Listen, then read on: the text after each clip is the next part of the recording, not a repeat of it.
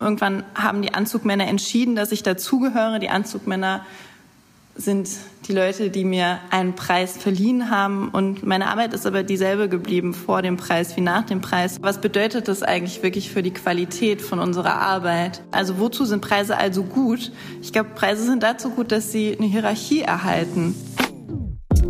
Das ist Druckausgleich, der Podcast des Journalists, dem Magazin für JournalistInnen in Deutschland. Und in der heutigen Folge geht es um die Frage, Luca, wie geht's dir eigentlich so, so ganz ohne Juno-Preise?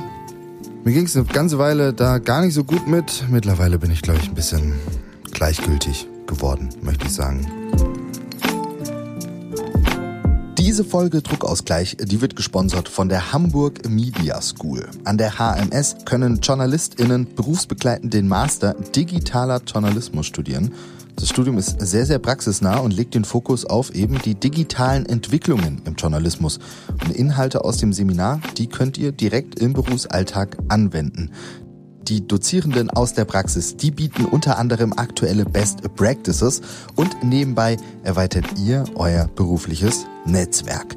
Noch bis zum 15. August aufmerken könnt ihr euch unter hamburgmediaschool.com slash dj bewerben. Den Link den findet ihr natürlich auch nochmal in den Show Notes und wir wünschen euch ganz viel Erfolg bei eurer Bewerbung.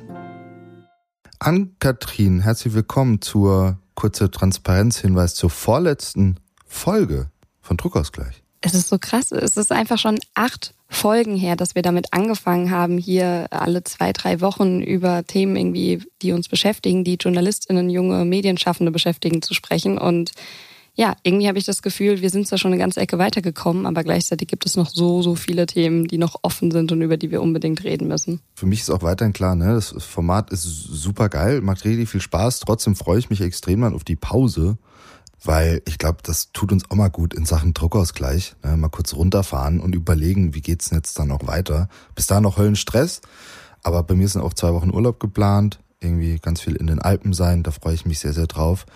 Äh, bei dir auch, ne? Du hast morgen ab? Genau, ich sitze quasi schon hier auf gepackten Koffern. Also ich muss zwar noch so Kleinkram erledigen wie Pflanzen gießen, eine Podcast-Folge produzieren und sowas, aber genau, ich äh, bin jetzt dann auch mal zumindest für ein paar Tage ähm, raus. Aber ja, so wie du sagst, man braucht einfach mal eine kurze Verschnaufpause und deswegen heißt es bei mir auch ganz, ganz viel Natur und Wandern wir hatten ja immer das Ziel, äh, mit jeder Folge bei uns selbst den Druck rauszunehmen. In den letzten beiden Folgen fand ich das persönlich für mich schwierig. Ich habe da eher so resigniert, äh, ähm, habe mich aber auch ganz persönlich auch gar nicht so stark getroffen, die letzten beiden Themen, weil so ein bisschen raus aus dieser Zeit. Äh, heute wird das, glaube ich, wieder anders. Heute gibt es ein Thema, was mich ja schon hart unter Druck setzt oder unter Druck gesetzt hat, zumindest. Ja, bei mir war es so, die letzten Folgen haben mich zwar auch nochmal ganz schön ja gepusht und haben mich auch ganz schön getroffen. Ich habe da an einigen Themen auch so ein bisschen zu knabbern gehabt, aber diese Folge, das ist nochmal so richtig back to the roots. Das ist nochmal ja fast so ein Rückblick vielleicht sogar auf unsere erste Folge und deswegen bin ich sehr, sehr gespannt, was wir vielleicht seitdem sogar gelernt haben, was, was sich verändert hat und wie wir damit umgehen, dass wir gegebenenfalls mutmaßlich ziemlich wahrscheinlich nicht zur sogenannten Elite des Journalismus in Deutschland gehören.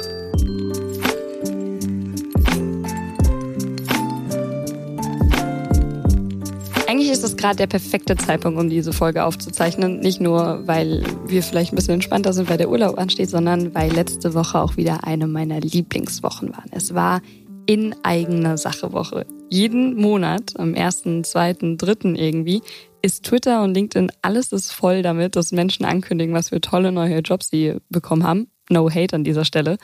Und ich finde einfach, es, es setzt einen immer unfassbar unter Druck und, und man googelt dann direkt immer gleich Stichwort mein Tick mit den Biografien nachvollziehen. Das hat in diesen Wochen, in diesen Tagen dann immer so den absoluten äh. Das verstehe ich absolut. Mir geht das jedes Mal so, aber nicht nur so bei auch so äh, neuen Jobgeschichten, sondern auch so, ja, ich bin jetzt mal im Urlaub, ich mache mal zwei Wochen Pause und dann die Fotos vom Infinity Pool.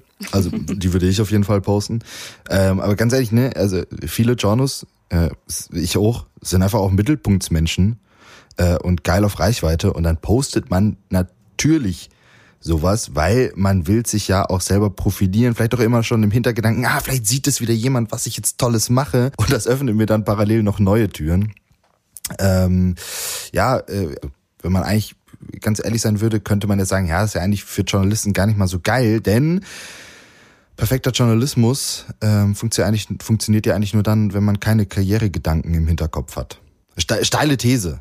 Ich würde dir prinzipiell zustimmen, aber ich baue mal eine Gegenthese aus. Die wenigsten starten ohne Karriereambitionen oder ähm, dem Wunsch nach Erfolg in den Job. Also wir träumen doch letztlich alle davon, irgendwie, ich weiß nicht, ähm, die tollen Spiegelgeschichten zu schreiben. Wir wollen alle Carla Kolumna sein. Sonst wären wir gar nicht auf diese Idee gekommen, in den Journalismus zu gehen, wenn wir uns nicht nach diesen großen Idealen ähm, gerichtet hätten, wenn wir nicht danach greifen würden, nach all den Sternen, die wir eben mit, ich weiß nicht, 14, 15, 16, 17 ähm, letztlich wahrgenommen haben, oder? Meinst du? Also ja, das, ich glaube, das ist bestimmt bei vielen so und das sind auch wahrscheinlich irgendwie die äh, äh, die Leute, die am Schluss besser für den Job Journalist an sich geeignet sind, was nicht heißt, dass die anderen irgendwie schlecht wären oder so, weil auch da gibt's Möglichkeiten. Aber ich, ich glaube schon auch, dass es, dass es diese Leute gibt, die eigentlich so als Ziel haben, irgendwie als, keine Ahnung, als Moderatorin berühmt zu werden ähm, oder, oder sonst was und die dann für sich den, den Weg des, des Journalismus einschlagen, weil das natürlich ein prädestinierter Weg dahin ist, Ne? Ähm, und dann aber das permanent so im Hinterkopf haben. Letztlich ist es ein Spagat, weil es ein Job ist, der natürlich ähm, sehr viel ja, Idealismus bedeuten kann. Das hatten wir jetzt hier auch schon mehrfach, dass unsere Generation das natürlich auch so ein bisschen möchte. Und man möchte sich darüber natürlich auch so ein bisschen vielleicht identifizieren. Man möchte sich darüber so ein bisschen finden. Aber ähm, ja, gleichzeitig sind wir dann immer wieder in dieser Position, wo wir uns fragen, werde ich jemals zufrieden sein? Und ich merke das bei mir auch. Ich habe es ja schon ein paar Mal angedeutet. Ich habe in den letzten Monaten einen neuen Job bzw. Auftraggeber dazu bekommen. Und ich bereue diesen Schritt absolut gar nicht. Aber trotzdem denke ich mir die ganze Zeit, hätte ich einen anderen Schritt gehen sollen? Ist es der richtige Schritt? Ist er früh genug? Ist er zu spät?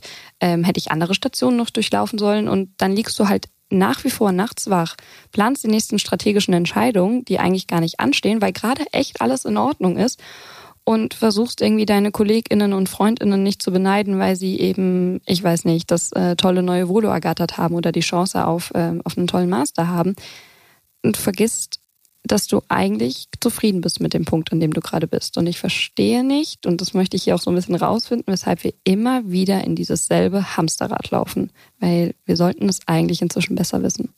Ich glaube, was wir ganz sicher sagen können, ist, dass natürlich auch JournalistInnen Bock auf Karriere haben. Keine Frage, völlig in Ordnung.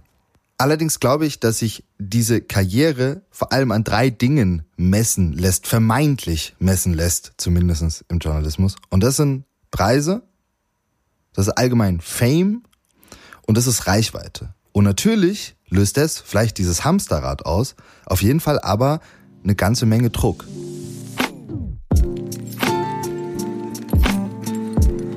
Jetzt haben wir die erste Monatswoche mal wieder überlegt haben für drei Wochen Ruhe. Aber jetzt geht ja die nächste Saison weiter, Luca. Ich weiß nicht, ob du es schon wusstest, aber demnächst werden wieder die 30 unter 30 das veröffentlicht. Ich glaube, die 30? Die, die 30, die Wahnsinn. 30. Wir reden gerade so darüber, als würden wir nicht gern Teil davon sein, aber gut.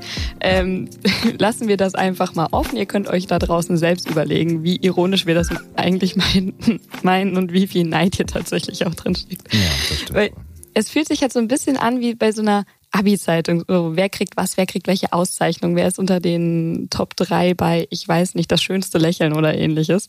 Und dabei, finde ich, vergessen wir ab und zu so ein bisschen, dass natürlich Stipendien und auch die Preisgelder ähm, eine echte Gelegenheit sind, ähm, um da so ein ja, Kickstart oder zumindest eine Förderung für die eigene Arbeit zu bekommen. Und stattdessen reduzieren wir das dann auf diese, ja, auf diese Auszeichnung, auf das, was gegebenenfalls im Regal steht und fragen uns, wann wir das halt letztlich bekommen. Und das fragen wir uns und denken dabei gar nicht so wirklich drüber nach, ja, aber wie sinnig ist das eigentlich, ne? Weil im, im Journalismus gibt es so krank viele Preise, ne? Es gibt die renommierten, wie den Nannenpreis, den Theodor Wolf Preis, den Deutschen Reporterpreis und so weiter. Bei Wikipedia habe ich unter dem Artikel Journalistenpreise rund 90 Stück gezählt. Und also noch nicht mal eben diese 30 unter 30 Podcastpreis, YouTube, Zeug etc. dabei. Ich finde das krank, weil warum gibt's das eigentlich und warum ist uns das so wichtig? Und wir haben mal ähm, jemanden gefragt, der da schon ein bisschen länger mit am Start ist und vielleicht ein bisschen eine fundiertere Meinung zu hat. Und das ist Matthias Daniel, Chefredakteur vom Journalist und quasi auch unser Chef. Disclaimer. Und der hat äh, Folgendes gesagt. Also das Thema Journalistenpreise ist nach meiner Meinung schon immer ein etwas schwieriges in der Branche. Manchmal schmücken Medienpreise mehr die Auszeichner als die Ausgezeichneten. Ich glaube, darüber sollte man sich auf jeden Fall bewusst machen, wenn man sich als Journalistin auf einen Preis bewirbt. Ob es so viele Preise braucht, ganz sicher nicht. Das sieht man ähm, ja auch schon daran, wenn man sich vergegenwärtigt, wer sich am meisten für die Siegerlisten von Journalistenpreisen interessiert. Das sind nämlich genau diese beiden Gruppen, die Auszeichner und die Ausgezeichneten. Bei all diesem Bohai würde ich immer sagen, mich interessiert mehr, was eine Journalistin oder ein Journalist macht und weniger, mit welchen Preisen er oder sie dekoriert ist. Okay, also Petition starten, JournalistInnenpreise abschaffen jetzt? Ja, das ist natürlich wahrscheinlich auch ein bisschen äh, zu sportlich, aber ganz ehrlich, ich finde, das, was Matthias da sagt, tut richtig gut, weil man selber ist sich dessen vielleicht ja auch ganz tief in seinem Herzen bewusst, dass das alles auch irgendwie eine ganz schöne Selbstbeweihräucherung ist. Und wenn man sich mal umguckt und mal bei anderen KollegInnen, die schon Preise gewonnen hat, mal schaut, wie sehr ein das selber dann doch interessiert. Außer, dass es bei Twitter in der Bio steht, dass ich vor fünf Jahren mal 30 oder 30 war. Ansonsten juckt's ja auch keinen. Also weißt du? Jetzt ist es natürlich ein leichtes, als in Anführungszeichen Außenstehende zu sagen, lasst es doch einfach, weil wir sind eben nicht in dieser Riege von JournalistInnen, die davon in irgendeiner Form berührt werden, weil wir nicht in Frage kommen für solche Preise. Ich habe zwar schon mal zwei Preise gewonnen, das muss ich an dieser Stelle ganz ehrlich disclaimen, aber sagen wir mal so, ein Karrieresprung war das jetzt nicht unbedingt. Eben, das wollte ich gerade sagen. Also ich meine, du bist natürlich eine tolle Journalistin und machst geilen Scheiß, aber es hat jetzt nicht bei dir dazu geführt, dass du irgendwie, dass sich automatisch Tür und Tor geöffnet haben, oder? Du musst trotzdem weiter hasseln wie eine Bekloppte. Nicht wirklich. Also den einen Preis habe ich auch nie gesehen, weil der in der Redaktion steht, für die ich das dann quasi bekomme. Also ich muss sagen, falls das meine ehemaligen Auftraggebende hier an dieser Stelle hören, so ich hätte den wirklich mal ganz gerne gesehen. So ich bin ein bisschen traurig darüber. So. Und das andere war so ein Jugendpreis. Also sagen wir mal so, beides hat es nicht auf meine Website geschafft. Wobei ich glaube, irgendwo ist so eine Halbsatzerwähnung. Aber beides ist jetzt nichts, womit ich ähm, in meiner Twitter-Bio für mich irgendwie werbe. Das ist natürlich eine andere Hausnummer, als wenn es um die großen Nannenpreise beispielsweise geht. Und ich meine, spätestens die Causa Relotius hat gezeigt, wie weit sich das alles entwickeln kann. Ähm, an der Stelle muss man natürlich sagen, da spielen so, so viel mehr Aspekte noch mit rein, die ähm, mutmaßlich psychischen Probleme, die Klaas Relotius da als Autor hatte. Wir haben euch ein paar Texte auch in den Shownotes verlinkt, um da nochmal das Ganze äh, in Kontext zu setzen. Aber letztlich dieses, ähm, dieser, dieser wunderschöne, runde und perfekte Reportagenjournalismus, das ist ja etwas, was zu dieser Königsklasse aufgebaut wurde die wir inzwischen glücklicherweise in einigen ähm, Kreisen auch etwas kritischer sehen. Und umso froher bin ich, dass wir ähm, dieses Mal auch mit jemandem gesprochen haben, der darüber mehr weiß als wir, nämlich unter anderem Pascale Müller, die als freie Journalistin, ähm, als investigative Reporterin arbeitet, früher unter anderem bei BuzzFeed News war und zu so richtig ähm, ja, bedeutenden und auch manchmal schweren Themen recherchiert, wie Extremismus oder sexualisierte Gewalt. Und da tatsächlich für eine sehr große und ähm, aufwendige Recherche auch den Nannenpreis gewonnen hat. Nicht mehr sie sieht das, obwohl sie eben eine ausgezeichnete ist, unkritisch. Also ich glaube, dass Preise vor allen Dingen ein Mittel der Unterscheidung sind. Das ist ja ganz klar, die einen kriegen Preise und die anderen kriegen eben keine. Und die Frage ist aber, was bedeutet das eigentlich wirklich für die Qualität von unserer Arbeit? Sind die Leute, die Preise gewinnen, wirklich besser? Das würde ich jetzt mal ähm, bezweifeln. Also wozu sind Preise also gut? Ich glaube, Preise sind dazu gut, dass sie eine Hierarchie erhalten und zementieren. Und ich passe da auch super rein. Also ich habe ja zum Beispiel eine Recherche gemacht, ähm, die ich frei gemacht habe, ohne Geld von Redaktionen, nur mit Crowdfunding finanziert. Das war so eine von der Tellerwäscherin zur Millionärin Geschichte und habe dann damit auch den Nannenpreis gewonnen, also nicht mit, der, mit meiner Geschichte, sondern mit der Recherche. Und das ist eine Erzählung, von der ich glaube, dass sie gefährlich ist und, und auch falsch.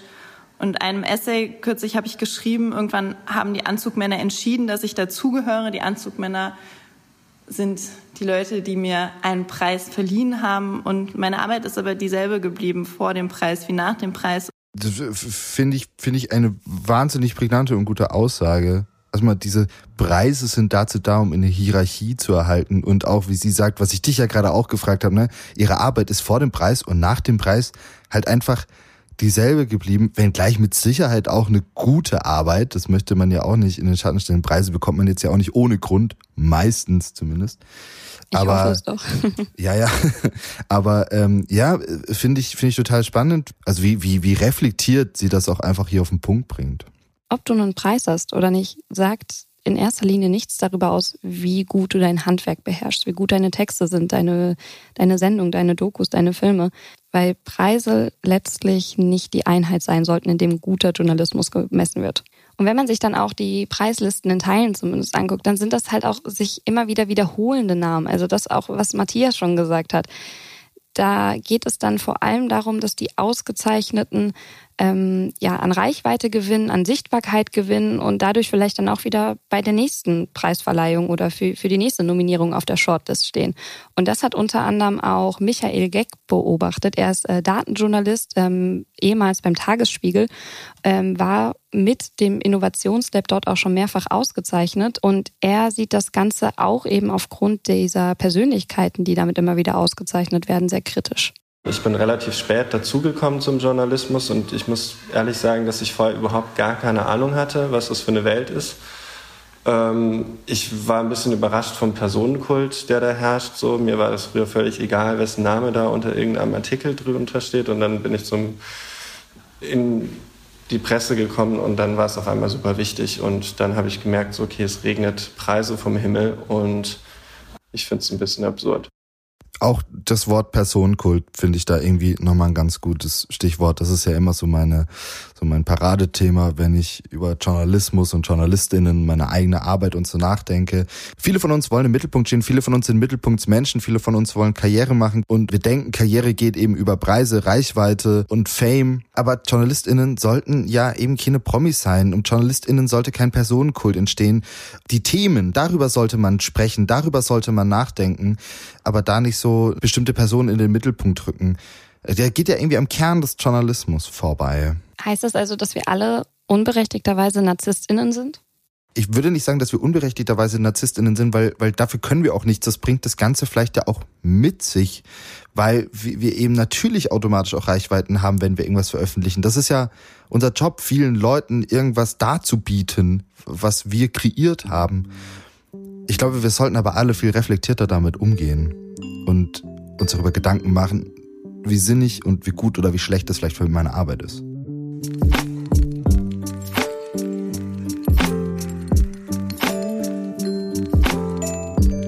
Was wir ja auch gerne mal vergessen ist, hier heute sind du und ich Podcast-Hosts. Aber normalerweise weiß niemand, wer wir sind. Normalerweise werden unsere Stimmen in Anführungszeichen nicht gehört und unsere Namen nicht gekannt, weil du arbeitest als DVD bei einer Produktionsfirma, die wiederum für eine Landesrundfunkanstalt ähm, produziert.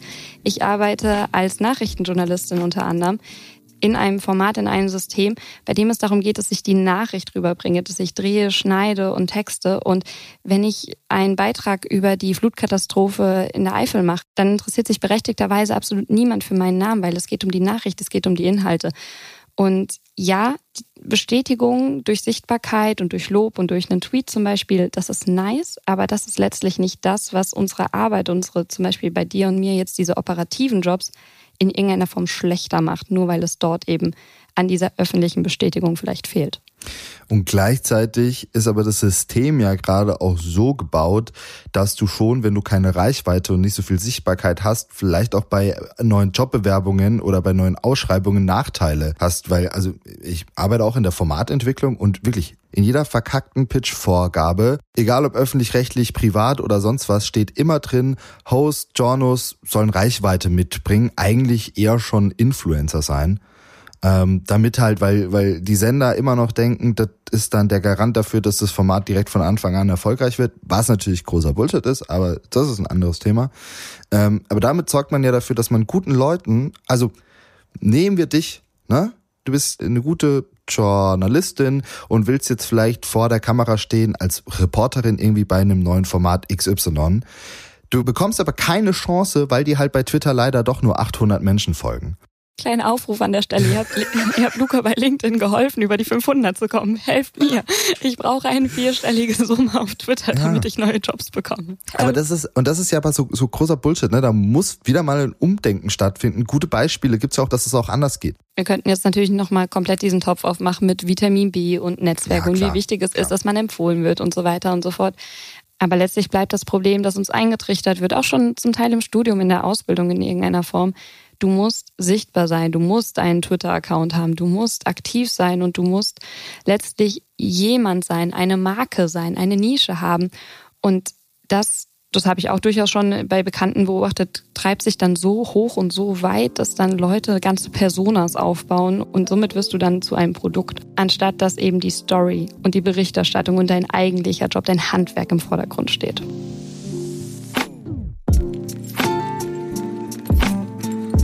Karriere machen bedeutet für uns ganz oft Preise gewinnen. Karriere machen bedeutet für uns ganz oft Fame zu haben, Fame zu sein. Und Karriere bedeutet für uns aber auch wahrscheinlich immer möglichst große Reichweiten zu erzielen. Im besten Fall deutschlandweit, wenn nicht sogar weltweite Reichweite. Was da dann ganz oft in Vergessenheit gerät, ist, glaube ich, so ein bisschen der Lokaljournalismus. Weil natürlich ist es so, dass du beim Lokaljournalismus erstmal vermeintlich eine geringere Reichweite hast. Und ich glaube, dass für viele junge, angehende JournalistInnen ähm, äh, Lokalblätter keine Option sind, weil sie irgendwie denken, das ist so zweite Klasse. Das ist nicht jetzt nicht so das, wo ich große Reichweiten mache. Da kann ich eben nicht schnell bekannt werden und Karriere machen. Weniger Chancen auf äh, ein viral, äh, virales Ding bei Twitter und weniger Chance auf Preise, weil nicht so sichtbar wie bei Spiegelzeit und Co. Aber ist das denn gerechtfertigt, frage ich mich, diese Gedanken. Für viele ist es halt so ein Startpunkt. Also für mich ganz genauso. Für 12 Cent Zeilengeld äh, habe ich dann damals die ersten Artikel geschrieben und das unbezahlte Praktikum vor dem Studienstart gemacht. Aber es ist super selten, dass die Leute dann dabei bleiben. Ist aber vielleicht auch der Lokaljournalismus dritte steile These. Äh, vielleicht sogar der viel, viel bessere Journalismus. Ich habe mal einen Aufruf gestartet bei Twitter, um, um jung, junge Leute zu finden, äh, die zum Beispiel ein Volo bei einem Lokalblatt machen. Und die Resonanz, kann ich direkt sagen, war riesig. Wirklich sehr, sehr groß. Sogar so groß, dass wir überlegen, vielleicht nochmal eine ganz eigene Folge zu diesem Thema zu machen, weil ich glaube, der Gesprächsbedarf da sehr, sehr, sehr, sehr groß ist. Eine oder zwei äh, haben sich gemeldet, mit denen ich auch gesprochen habe dann. Äh, eine war Tanja Reef. Äh, Tanja Reef macht gerade ihr Volo bei der Braunschweiger Zeitung, gerade auf Station beim Harz-Kurier. Also wirklich lokaler geht's, glaube ich, nicht, nicht mehr. Tanja ist äh, super happy dort und Tanja hat mir was gesagt, ähm, da habe ich gedacht, jo, das, das ist irgendwie schon richtig geiler und guter und wichtiger Journalismus. Ich habe meine Karriere als freie Mitarbeiterin im Studium begonnen und da wusste ich noch nicht so richtig, was mich erwartet. Aber gerade, dass es lokal ist, also das heißt für mich, alles ist sehr unmittelbar, worüber wir schreiben. Äh, alles ist sehr persönlich auch. Und das im Lokalen ist wirklich dann auch, ja, es reflektiert die Gesellschaft wirklich auf der unmittelbarsten Ebene. Und das gefällt mir wirklich sehr gut. Ich finde das, äh, ich finde das so gut, wie sie das sagt. Also Lokaljournalismus ist der unmittelbarste Journalismus, den wir irgendwie haben können, der unmittelbar wirklich an den Leuten dran sind, für die wir das ja auch machen. Ähm, also finde ich, ist Lokaljournalismus vielmehr nochmal so eine Säule der Gesellschaft. Ähm, und wenn du dort arbeitest, dann kannst du direkt dort was erreichen und dabei sein und diese Säule tragen. Und das ist ja eigentlich das, was, was für Leute, die wirklich äh, Journalismus machen wollen, es müsste das doch eigentlich total geil sein, wenn da nicht irgendwie noch so Karrieregedanken im Hintergrund stehen. Aber korrigier mich auch gerne. Nein, ich, ich glaube, ihr habt da absolut recht. Ähm, es fehlt halt irgendwie dieser, dieser, dieser aufgebaute Glamour letztlich. Also ja, ich, ich kann, wie gesagt, ich kann total verstehen, dass wir diese, dass wir Sichtbarkeit und Bestätigung über die sozialen Netzwerke und, und über große Auftraggebende, dass wir das irgendwie craven, dass wir das vielleicht ein bisschen auch brauchen in so einer Zeit, in der jeder sich selbst auch so ein bisschen manchmal am wichtigsten ist. Aber dass so diese Themennähe, die ähm, Tanja beschrieben hat, dass diese, dieses Talent dann gegebenenfalls eben nichts damit zu tun hat, wie bekannt du bist das vergisst man dann eben. Und deswegen, mal ganz abgesehen von strukturellen Fragen wie der Bezahlung bei, im Lokaljournalismus Klar, klar, und sich verkleinernde Medienlandschaft etc., ist das nicht so das Leidenschaftsthema von jungen JournalistInnen, aufs Land zu fahren und dort die großen Reportagen zu schreiben, obwohl das letztlich auch bei den Leitmedien passiert, nämlich dass du dir eine Person raussuchst, dass du dir eine Geschichte raussuchst und so nah wie möglich rangehst. Aber ja, dort ist es halt glamouröser und schöner und ähm, größer verpackt. Äh, klar, und viele denken wahrscheinlich jetzt auch, ja gut, ne, äh, Leute wie Tanja, die fahren dann halt im Volo zum Schützenfest XY, ne? Und danach dahin, da lernt man ja nichts vom großen, wichtigen, modernen Journalismus. Aber auch das ist so nicht richtig. Und äh, Tanja hat es auch widerlegt. Ich hätte selbst nicht gedacht am Anfang, was ich alles mache und äh, wie vielfältig das auch ist. Also wenn man von multimedialem Journalismus spricht, da, wenn man jetzt ein Volontariat anfängt, das kriegt man auf jeden Fall mit. Fing damit an, ich habe einen eigenen Podcast entwickelt. Sehe ich auch nicht so als selbstverständlich an, dass die Chefredaktion das dann auch mitträgt und äh, den jungen Auszubildenden sagt, ja, ja, macht mal.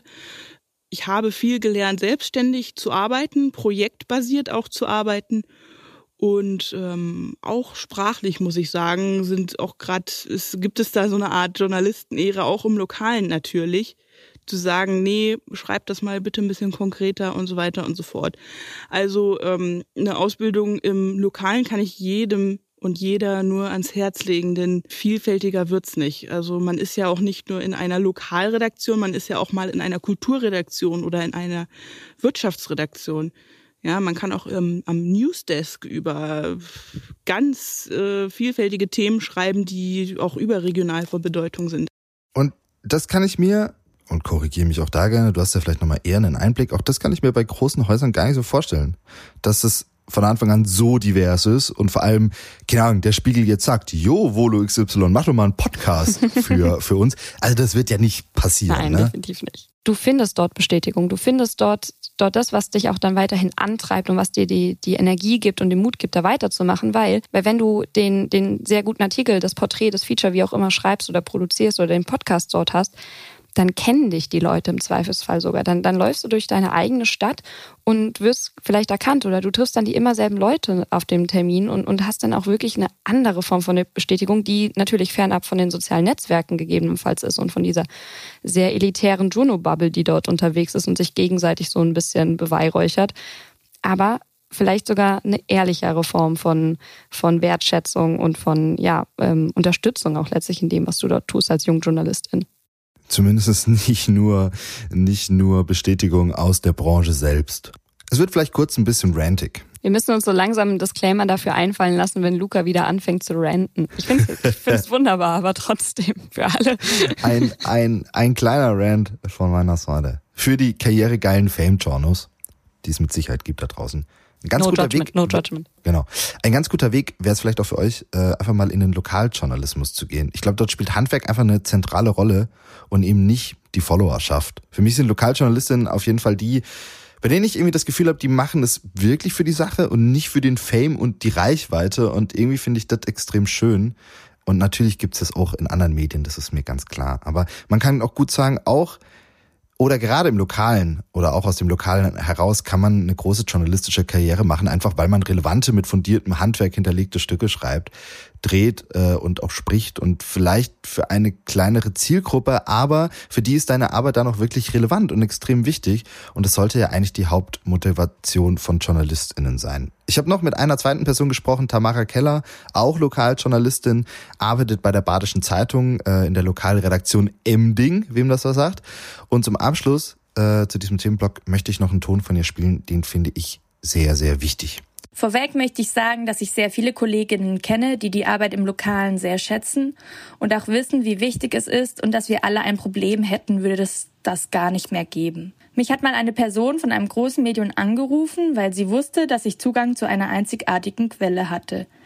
Ich wusste, dass die Person sich genau wie ich zu diesem Zeitpunkt in einer Ausbildung befunden hat. Also habe ich meine Hilfe angeboten und sogar noch mehr, denn ich hatte zu dem Zeitpunkt noch eine weitere interessante Quelle ausgemacht und angeboten, wir könnten ja weiter zusammen daran arbeiten, weil ich eben auch an dem Thema dranbleiben wollte. Die Antwort, die ich dann bekommen habe, war Nein, also unser Verlag XY möchte sich schon selbst profilieren. Das fand ich irgendwie ignorant, weil es gezeigt hat, die Person am anderen Ende hat gar kein Gefühl dafür, wie besonders das ist, im Lokalen so eine einzigartige Quelle hervorzutun. Und dann noch zu sagen, ja nee, man will sich schon selbst damit profilieren, das hat mir das Gefühl gegeben, ich sei einfach nur eine unwichtige Handlangerin. Ich habe da den Eindruck, dass da sogar ein bisschen Klassismus vorhanden ist innerhalb des Journalismus. Ich würde mir wünschen, dass dass beide Seiten noch mehr sehen, dass sie eigentlich beide profitieren könnten, also die lokalen und die großen, wenn sie noch enger zusammenarbeiten würden, weil ich da eben eigentlich nur die Vorteile sehe. Zum einen das lokale Know-how und die erweiterten Möglichkeiten und Zugänge durch die großen. Luca, ich habe jetzt gerade so ein bisschen die Sorge, haben wir jetzt gerade einen, einen Klassenkampf hier aufgemacht oder, oder konstruiert? Ähm, haben wir jetzt gerade hier Lokaljournalismus versus Leitmedien oder so aufgemacht? Oder sind wir nicht am Ende doch vielleicht alle auf dem einen Nenner, dass wir ein bisschen wieder mehr aufs Handwerk gucken sollten und ein bisschen weniger auf die Prestige, die gegebenenfalls damit einhergeht? Ich glaube, ich glaube, was wir auf jeden Fall ja oft gemacht haben, ist, dass alle JournalistInnen sich selber hinterfragen müssen, für was mache ich das hier gerade? Was ist der Sinn da, da, dahinter? Und auch wenn ich natürlich gerne diesen Preis gewinnen kann, wir wollen das ja auch, sind wir ehrlich, ne? Auch wir wollen irgendwie Preise gewinnen, ist keine Frage. Ja, vielleicht gewinnen wir ja auch keine Ahnung, einen Preis mit ich, Druckausgleich. Ich wollte gerade sagen, das wird richtig peinlich, falls wir jemals irgendwie irgendwo zumindest mal nominiert sind oder so, dann dürfen wir uns einfach nicht dazu äußern. Wir dürfen nichts dazu veröffentlichen oder so, weil wir dann als richtige HeuchlerInnen hier dastehen. Naja, genau, aber, aber das, das glaube ich auch nicht, weil natürlich ist ganz klar, ey, Preise zu gewinnen macht auch richtig Bock und natürlich fühlt sich das auch geil an und es gibt Häppchen äh, im besten Fall sogar noch Geld. Äh, wow. Und natürlich ist das schön. Ähm, ich glaube, es geht aber einfach nur darum, dass diese Preise einen selber nicht abheben lassen und dann eben solche Dinge entstehen, wie bei, bei den Geschichten wie von Tamara gerade erzählt. Ne? Also, dass man da dass er da nicht so ein Klassismus ausbricht oder auch wie Pascal erzählt hat, äh, dass man schon checkt, dass die Arbeit dieselbe bleibt und nur weil irgendwelche Anzugträger mich da gerade auf den Podest gestellt haben, das mich nicht irgendwie zu einer besseren Person macht. Ich glaube, das ist einfach so, so, so, so wichtig. Ja, letztlich ist es ja auch eine Gratwanderung. Irgendwo zwischen unserem, unserem also Karriereambitionen, die ja absolut legitim sind. Die darf man in jeder Branche haben. Das ist absolut berechtigt und dafür muss man sich meiner Meinung nach auch nicht rechtfertigen. Aber wenn es dann eben hin zu so einer Ego-Sache wird, also wenn ich dann nur noch für mein, für mein eigenes Wohlbefinden und für meinen eigenen kleinen Narzissmus, von dem ich der Überzeugung bin, dass jeder Mensch den irgendwie heutzutage so ein bisschen hat, wenn ich nur noch dafür arbeite, dann wird das dann, glaube ich, einfach gefährlich. Einen gesunden Stolz, den sollten wir alle haben, weil wir viel arbeiten, weil, weil wir viel leisten und weil das letztlich auch Achtung, ein bisschen Pathos hier an der Stelle, ähm, gesellschaftlich ein wichtiger Job ist, bestimmt nicht der wichtigste, aber auf jeden Fall, es ist auf jeden Fall für eine demokratische, pluralistische Gesellschaft ähm, durchaus relevant, dass es guten Journalismus gibt. Aber diese Momente der Wertschätzung, die darf man dann einfach nicht verwechseln mit, ich muss bei den großen Häusern und bei den großen Medien gearbeitet haben und, und, und ich muss mehrfach prämiert sein, um überhaupt eine gute Journalistin, ein guter Journalist zu sein.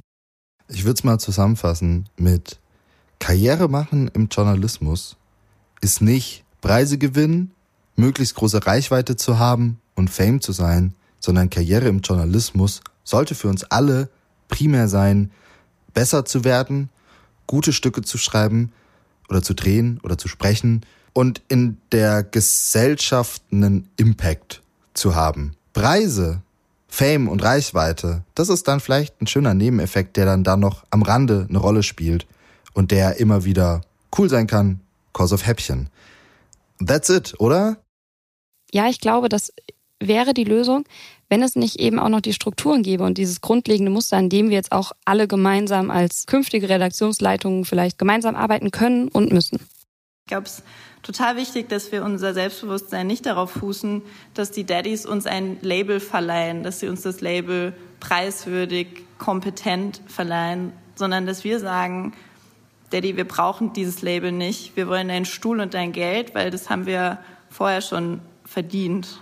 Und ich habe von dem Preis, den ich gewonnen habe, beruflich sehr profitiert. Aber ich frage mich auch, was wären denn radikale Positionen, wie man dieses Preissystem und auch diese Hierarchien im Journalismus abbauen kann? Ich glaube, eine Position, die möglich wäre einzunehmen, ist zu sagen, wir müssen alle Preise abschaffen und im Gegenzug daran arbeiten, dass alle Journalistinnen und Journalisten faire Arbeitsbedingungen haben, und zwar von vornherein.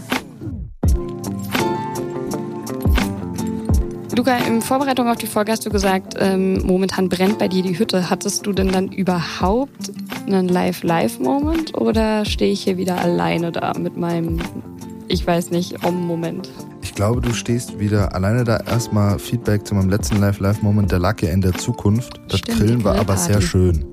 Das Grillen war sehr schön, das hat mir sehr viel Spaß gemacht. Und auch gestern habe ich tatsächlich jetzt auch wieder gegrillt und gerade mache ich das sehr häufig. Mein Problem ist gerade, nächste Woche ist nur eine halbe Arbeitswoche, weil ich dann drei Tage auf Hochzeit bin. Ja, aber deshalb ist die Arbeit der Woche ja nicht weniger, sondern bleibt. Deshalb bin ich tatsächlich ein bisschen angespannt in Bezug auf nächste Woche, muss ich ehrlich sagen. Ähm, und deshalb ist gerade so ein Live-Live-Moment auch nicht möglich. Was aber, glaube ich, auch okay ist. Ne? Also ich weiß ja auch, dass ich dann, keine Ahnung, ähm, ist jetzt die vorletzte Folge erstmal, dann, dann haben wir noch eine und dann weiß ich auch, dass ich dann am 3. September auch zwei Wochen in Urlaub fahren kann und wirklich äh, dann gar nichts machen werde. Und auch kein Druck da ist.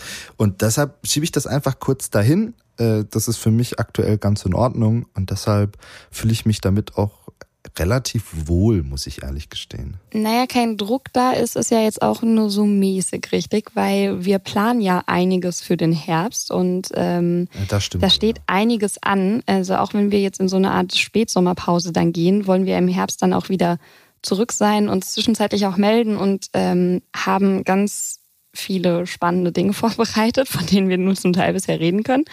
Ähm, aber ja, deswegen, also nicht, dass du zu entspannt dann bist und zu wenig Druck dann hast. Äh, keine Sorge, wir haben da so eine kleine To-Do-Liste, die wir auf jeden Fall abarbeiten wollen für Druckausgleich. Okay, mein Live-Live-Moment der Woche war eigentlich jetzt gerade genau in diesem Moment, als du gesagt hast, Dinge, über die wir noch gar nicht so viel reden können, weil ich finde, in jedem Podcast-Format muss mindestens einmal dieser Satz auftauchen. das hat mich gerade sehr glücklich Wir gemacht. haben es geschafft, wir haben es geschafft, sehr schön wär's. So, was ist denn, was ist denn dein Live-Live-Moment? Ich habe tatsächlich einen, auch wenn es nur ähm, so ein Stündchen war diese Woche. Ähm, ich weiß nicht, ob du eine gewisse ähm, Serie eines gewissen ähm, Streaming-Anbieters letztes Jahr gesehen hast, auf die alle total Ja, abgefahren sind, in denen es um eine Protagonistin geht, die ähm, ziemlich gut Schach spielen kann.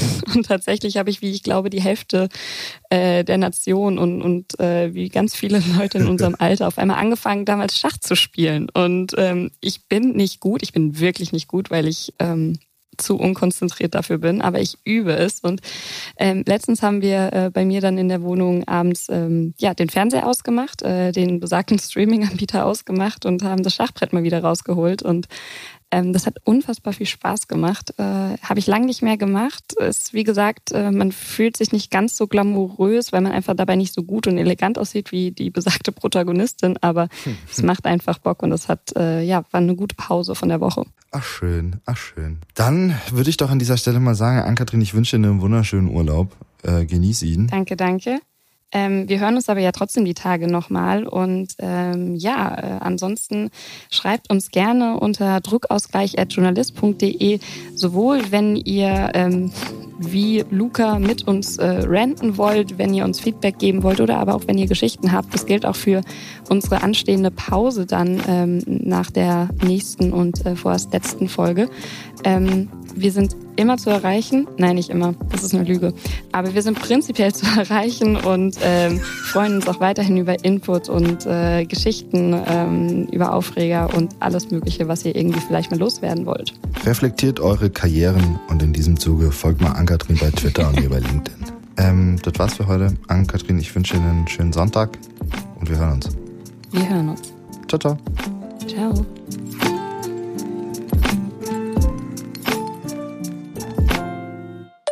Hi Luca, mir ist so nach der Folge noch ein bisschen im Kopf geblieben, dass wir vielleicht über neue Definitionen von Karriere und Erfolg nachdenken sollten und das auch ganz individuell für uns definieren sollten. Also, wo bin ich vielleicht gut darin? Das mag sein, dass ich niemals einen Seite 3 Text schreiben werde, dafür habe ich auch gar nicht das Talent, aber dafür bin ich dann vielleicht bei anderen Sachen gut. Also, es geht nicht nur darum, die prestigeträchtigsten äh, Aufgabengebiete vielleicht zu haben, sondern dass ich das mache, worin ich auch tatsächlich ja ein Talent habe und da vielleicht ein bisschen abweiche von den gängigen Klischees und von Zielen, die andere vielleicht auch für mich festgelegt haben. Hi Ann-Kathrin. Guter Gedanke. Ich glaube, da spiegelt sich auch wieder ein bisschen das, was wir schon in mehreren Folgen gesagt haben und das, woran wir, glaube ich, viele von uns wieder arbeiten müssen oder immer noch arbeiten müssen, ist, dass wir aufhören, uns zu vergleichen und einfach auf uns gucken ähm, wie du das eben aussagst, für uns individuelle Kategorien einführen. Was ist eigentlich Erfolg? Was ist eigentlich Karriere? Preise bieten dann natürlich einen guten Nährboden für Vergleiche. Also immer, wenn jemand einen Preis bekommt, den ich dann nicht bekomme, dann vergleiche ich mich natürlich wieder und fühle mich vielleicht schlecht. Natürlich muss man aber schon auch sagen, dass es auch wirklich gute Preise gibt und gute Preisträgerinnen und das alles. Und natürlich schon seine Daseinsberechtigung hat. Dürfen wir natürlich nicht vergessen.